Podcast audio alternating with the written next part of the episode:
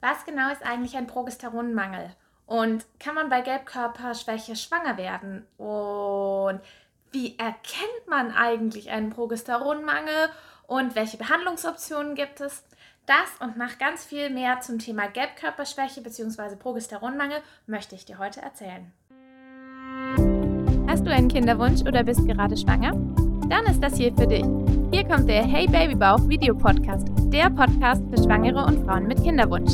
Ich bin Sarah, approbierte Ärztin aus Berlin, dein Podcast-Host und Autorin des Babybauch-Blog. In diesem Podcast erzähle ich dir alles, was du zu Kinderwunsch und Schwangerschaft wissen musst und nehme dich auf meine persönliche Kinderwunsch- und Schwangerschaftsjourney mit. Du findest diesen Podcast auch als Video auf YouTube. Also wundere dich nicht, wenn ich manchmal von Video spreche. Und nun geht's los mit einer neuen Folge. Eine der Fragen, die ich sowohl auf meinem Blog als auch in meinem Vlog immer wieder von euch bekommen habe, ist das Thema Gelbkörperschwäche. Und das ist mir tatsächlich auch ein ganz wichtiges Thema, weil ich selber mich auch schon gefragt habe, ob ich vielleicht eine Gelbkörperschwäche habe und es daran liegen könnte, dass ich doch nicht so schnell schwanger geworden bin, wie ich mir das so vorgestellt habe. Ähm, und auch, ob das natürlich ein, eine Ursache sein könnte für meine Fehlgeburt. Auf jeden Fall habe ich mir gedacht, ich trage mal alles zusammen, was ich habe. Und deswegen möchte ich heute mit euch darüber erstmal sprechen, was eigentlich eine Gelbkörperschwäche ist, wie die entsteht, was für Probleme sie verursacht, warum sie ein Grund für einen unerfüllten Kinderwunsch sein kann. Und als nächstes gehen wir so ein bisschen an das Thema, welche Symptome können euch darauf hinweisen, dass auch ihr möglicherweise eine Gelbkörperschwäche habt. Und für den Fall, dass ihr dann den Verdacht habt, schauen wir uns als nächstes noch an, wo geht hier eigentlich hin, wie wird das diagnostiziert und last but not least, was sicher auch ganz viele von euch interessiert, wie kann man eine Gelbkörperschwäche behandeln und welche Möglichkeiten gibt es da? Eine der wichtigsten ersten Dinge ist einmal zu verstehen, um was es sich bei einer Gelbkörperschwäche eigentlich handelt, beziehungsweise was diese auslöst. Dafür müssen wir ein bisschen in den weiblichen Zyklus gucken. Und ähm, je nachdem, wie viel ihr euch schon mit weiblichem Zyklus und Fruchtbarkeit beschäftigt habt, ist es für euch jetzt ein bisschen zu basic. Dann könnt ihr gerne auch einfach zwei Minuten weiterspringen. Ähm, aber grundsätzlich besteht ja der weibliche Zyklus aus zwei Zyklushälften, der Zyklushälfte vor dem Eisprung und der Zyklushälfte nach dem Eisprung. Und was passiert in der ersten Zyklushälfte? Der Körper baut die Gebärmutterschleimhaut schon einmal auf und lässt eine Eizelle im Eierstock einreifen. Wenn diese Eizelle dann springt, dann kommt diese Eizelle, läuft idealerweise durch den Eileiter in die Gebärmutter und trifft dort auf ein Spermium. Was aber auch passiert ist, da wo diese Eizelle rausspringt im Eierstock, da bleibt ein Rest zurück. Das ist das Corpus luteum, der Gelbkörper. Und jetzt ahnt ihr natürlich schon, worauf wir darauf hinaus wollen. Dieser Gelbkörper, diese Hülle ist nicht unwichtig. Diese Hülle produziert nämlich Progesteron. Das ist eins der Hormone, was ganz, ganz, ganz wichtig ist in der zweiten Zyklushälfte. Weil dieses Hormon dafür, dazu führt, dass die Gebärmutterschleimhaut umgebaut wird und optimal darauf vorbereitet wird, ein Embryo einzunisten. Zum Thema Gebärmutterschleimhaut habe ich auch schon ein separates Video gemacht, verlinke ich euch sehr gerne natürlich. Ähm, da geht es auch um das Thema, wie man Gebärmutterschleimhautaufbau unterstützen kann. Aber heute sprechen wir über Progesteronmangel und deswegen, daher kommen auch diese Begriffe, weil vielleicht habt ihr euch schon gefragt, ob Gelbkörperschwäche, Lutealinsuffizienz, Progesteronmangel, das ist alles dasselbe. Und zwar geht es darum, dass dieser Gelbkörper, dieser Rest der Hülle von der Eizelle, wenn sie gesprungen ist, die, der eben das Progesteron produziert, wenn der das nicht in ausreichend der Menge passiert, dann kommt es zu verschiedenen Problemen im Zyklus und das kann tatsächlich eben auch eine Ursache für einen unerfüllten Kinderwunsch sein. Die Ursachen für so einen Gelbkörpermangel können ziemlich vielseitig sein. Als allererstes sind da die klassischen Verdächtigen mal wieder die Endometriose und das polyzystische Ovarialsyndrom. Bei beiden kann es zu einem Gelbkörpermangel oder zu einem zu schwachen Gelbkörper kommen. Außerdem ist das aber auch überdurchschnittlich häufig der Fall bei Hashimoto und ähnlichen Schilddrüsenerkrankungen. Zum Thema Hashimoto und Kinderwunsch habe ich auch bereits ein separates Video gemacht, weil, wie manche von euch vielleicht ja wissen, ich an einer Hashimoto-Thyreoiditis selbst auch leide, die allerdings gut eingestellt ist. Aber es gibt einen Zusammenhang, der, glaube ich, ganz wichtig ist für viele Frauen mit Kinderwunsch. Ansonsten kann eine solche Gelbkörperschwäche auch entstehen nach Infektionen der Eierstöcke. Das ist aber hoffentlich bei ganz wenigen von euch der Fall. Deswegen will ich da auch gar nicht zu sehr noch drauf eingehen. Es ist aber auch noch ein anderes Thema, was man dabei wirklich auch nicht vernachlässigen darf. Und das ist, dass eine Gelbkörperschwäche erstens auch bereits bei beginnenden Wechseljahren auftreten kann, wenn ihr also schon ein bisschen älter seid. Aber keine Sorge, nicht nur. Ein ganz häufiger Auslöser ist auch tatsächlich Post-Pill, also sprich, wenn ihr die Pille abgesetzt habt. Es kann viele Monate dauern, bis sich euer Zyklus normalisiert. Und eine der häufigen Zyklusstörungen, die nach Absetzen der Pille auftreten können, ist eine solche Gelbkörperschwäche.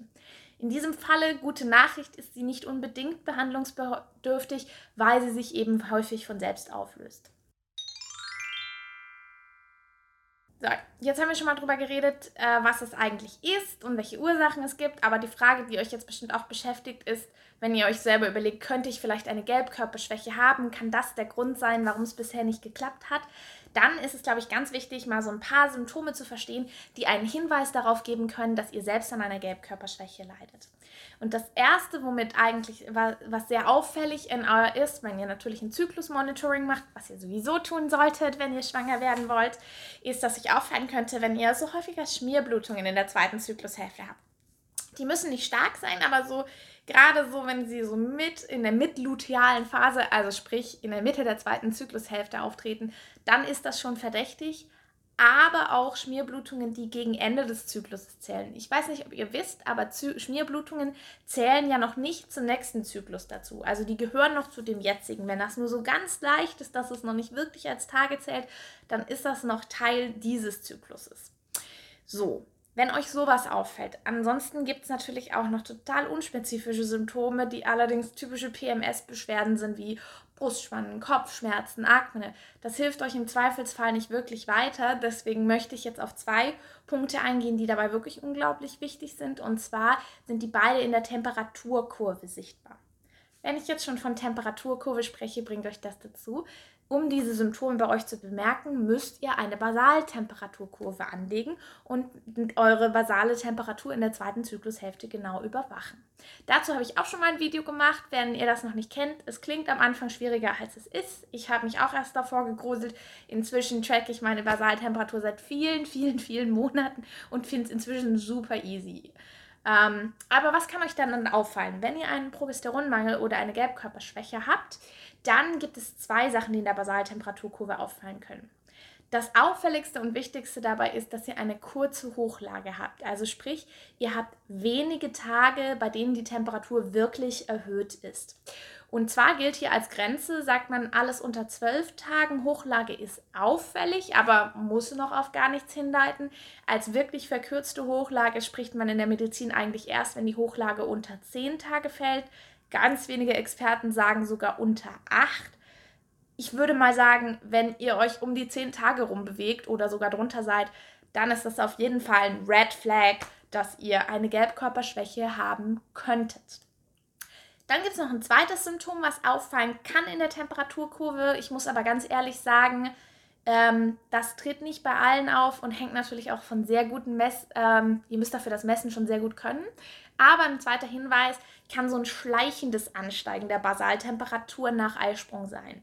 Idealerweise habt ihr ja so einen richtigen Jump, so eine richtig tiefe Temperatur und dann so einen Tag mit einer höheren Messung, wo es danach auch höher weitergeht.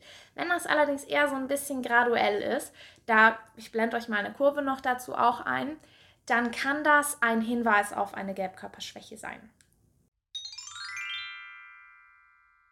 Was macht ihr denn jetzt, wenn ihr diese Symptome bemerkt? Wenn ihr sagt, hm, ja, doch, so Schmierblutungen, zweite Zyklushälfte ist schon irgendwie deutlich kürzer. Wie kriegt ihr jetzt Klarheit über das Ganze? Und letzten Endes kommt ihr hier eigentlich meines Erachtens nach nicht wirklich am Gang zum Arzt vorbei oder zumindest am Gang zum Labor nicht vorbei.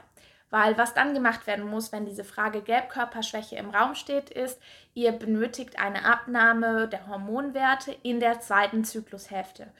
Ich kann es kaum glauben, dass ich das dazu sagen muss, aber es scheint immer noch Frauenärzte zu geben, die sich nicht bewusst sind, dass diese Abnahme definitiv in der zweiten Zyklushälfte stattfinden muss, um eine Aussagekraft zu haben.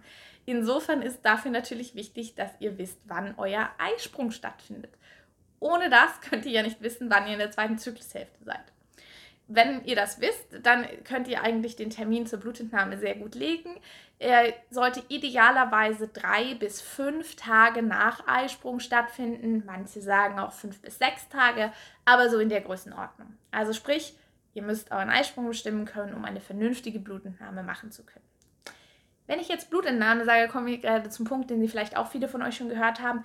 Man kann Progesteron und Östrogen nicht nur im Blut bestimmen, sondern auch im Speichel.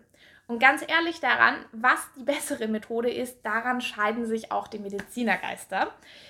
Also ihr werdet viele Frauenärzte treffen, die sagen auf jeden Fall Blutentnahme. Ihr werdet genauso auch viele Hormonspezialisten finden, die sagen, mm auf jeden Fall im Speichel, weil dort die aktiven Hormone gemessen werden. Ich habe persönlich mich noch nicht entschieden, weil ich wirklich gute Datenpunkte zu beiden gefunden habe. Und im Zweifelsfall stimmt schlicht und einfach beides. Und eine Hormonmessung kann an beiden Orten erfolgen und einen Hinweis darauf geben. Was bestimmt werden sollte auf jeden Fall ist Östrogen und Progesteron. Jetzt fragt ihr euch vielleicht, warum das Östrogen auch. Das hängt damit zusammen, dass es auch einen sogenannten relativen Progesteronmangel bzw. eine Östrogendominanz gibt. Dabei kann also quasi Östrogen und Progesteron im Normbereich sein. Allerdings ähm, kann das Verhältnis der beiden Hormone aus dem Gleichgewicht sein. Und wenn ihr, da gibt es auch extra Rechner dafür im Internet, ich verlinke euch gerne in der Beschreibung unten von dem Video einen solchen Östrogen-Progesteron-Rechner, dann bekommt ihr, wenn ihr das Verhältnis der beiden Hormone nicht zueinander ähm, passt, kann das eben auch schon auf eine leichte Gelbkörperschwäche hinweisen, auch wenn die Progesteronwerte noch im Normbereich sind. Normbereiche für Progesteron sind laborabhängig, deswegen möchte ich euch hier keine direkten Werte geben, weil das kann einfach dann bei eurem Labor nicht ganz stimmen. Deswegen, wenn ihr einen solchen Wert bestimmen lasst, wenn ihr das selber macht, zum Beispiel mit einem Speicheltest, dann könnt ihr, ähm, dann werden euch Normwerte angegeben werden und auch eine Interpretation des Ganzen. Ich habe selber auch so einen Speichelhormontest gemacht von Verisana in meinem fünften Zyklus, in dem ich dann schwanger geworden bin. Deswegen kann ich auch die Ergebnisse leider nicht wirklich gut bewerten. Kam bei mir tatsächlich so eine Östrogendominanz raus. Allerdings ist Östrogen in der Schwangerschaft auch physiologisch erhöht, deswegen kann man diesen Wert eigentlich nicht bewerten. Ansonsten muss ich aber sagen, fand ich, dass der Hormontest von Verisana mir persönlich einen sehr guten Eindruck gemacht hat. Bei mir hat es dazu geführt, dass als ich positiv getestet habe, ich sofort zur Frauenärztin gerannt bin und gesagt habe, oh Gott, oh Gott, ich bin schwanger. Ähm, der Progesteron-Speicheltest ähm, hat gesagt, ich habe eine Östrogendominanz und vielleicht einen Progesteronmangel und sie mir sofort Blut abgenommen hat und es nochmal im Blut überprüft hat.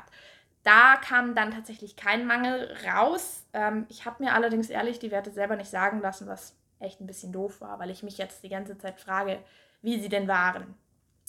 Ich habe aber jetzt auch tatsächlich im letzten Zyklus nochmal Progesteronwerte bei mir im Blut bestimmen lassen und das hat sich tatsächlich sehr, sah sehr ähnlich aus wie dieser Speicheltest. Ist jetzt kein Beweis, aber grundsätzlich war da eine ähnliche, ähnliche Thematik. Progesteron war so niedrig, normal, Östrogen war, im, war auch im Normbereich. Im Verhältnis zueinander waren die beiden aber tatsächlich schon grenzwertig Richtung Östrogendominanz gehend. Das äh, werde ich deswegen im jetzigen Zyklus nochmal mit meiner Frauenärztin überprüfen und eine richtige Hormonanalyse und eine Zyklusbeobachtung machen, um sicherzugehen, dass ich da nichts verpasse. So viel zu mir. Ähm, aber ihr seht schon, das ist gar nicht so eine einfach zu klärende Frage. Und ähm, im Zweifelsfall kann auch eine einzelne Messung noch nicht ausreichen. Sie kann euch allerdings schon mal eine Richtung geben. Was macht ihr denn, wenn ein solcher Progesteronmangel im Raum steht oder sogar durch einen Blut- oder Speicheltest schon nachgewiesen ist?